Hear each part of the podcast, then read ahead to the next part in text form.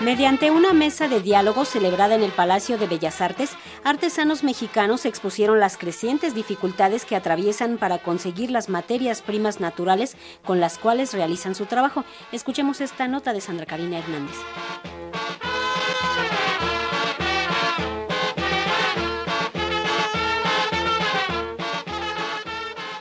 Desde tener que recorrer grandes distancias en lugares remotos y correr grandes riesgos para encontrar los materiales para su trabajo, hasta experimentar dificultades para lograr un pago justo por sus piezas, son algunas de las circunstancias más comunes que los artesanos mexicanos deben enfrentar en la actualidad, algo de lo que se dio cuenta en la mesa de diálogo Materias primas y artesanías, realizada en el Palacio de Bellas Artes como parte del ciclo Artesanas y Artesanos toman la palabra, en la sesión de este jueves participó el maestro en fibras vegetales de Tapotzingo, Nacajuca, Tabasco, Gonzalo Rodríguez Jerónimo, quien refirió los problemas para recolectar la palma con la que trabaja y para lo cual deben trasladarse varios kilómetros desde su lugar de origen, adentrarse en las aguas, exponerse al ataque de animales peligrosos y realizar un proceso de varios días de corte, secado y tejido para lograr una pieza artesanal cuyo precio usualmente es objeto de regateo por parte de los compradores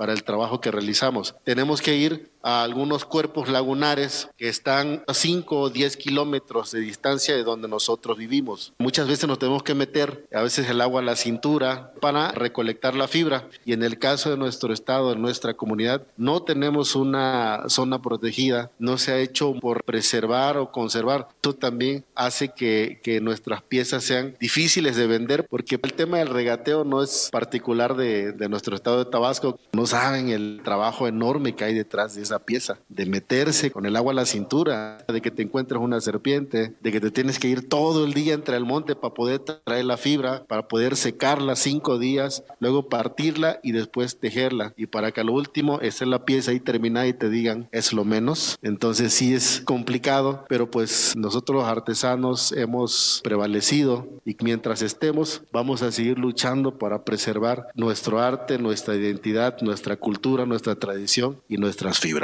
En el conversatorio en el que también participó el artesano de San Pablito Pahuatlán, Alfonso Margarito García Telles, la artesana tejedora de Atolotitlán, Caltepec, Teresa Ginés, dijo que además de resultar cada vez más lejanos los lugares de recolección de las palmas para sus artesanías, éstas requieren de una gran cantidad de materia prima, lo cual entra en conflicto con las acciones de preservación de flora y fauna en la reserva de la biosfera Tehuacán-Cuicatlán de Puebla, un problema que incluso la ha obligado a cambiar el tipo y tamaño de sus creaciones. En mi comunidad se tejen mucho los petates y si un petate medía dos metros, utilizaban aproximadamente 100 palmas. Cuando yo conocí a la reserva de la biosfera y nos dieron capacitaciones, valoré mucho esta parte porque yo veía que la actividad de artesanías en mi comunidad pues era muy poco pagada y llevaba mucha materia prima. Entonces lo que yo me enfoqué fue innovar, realizar piezas pequeñas pero que tuvieran un precio económico justo.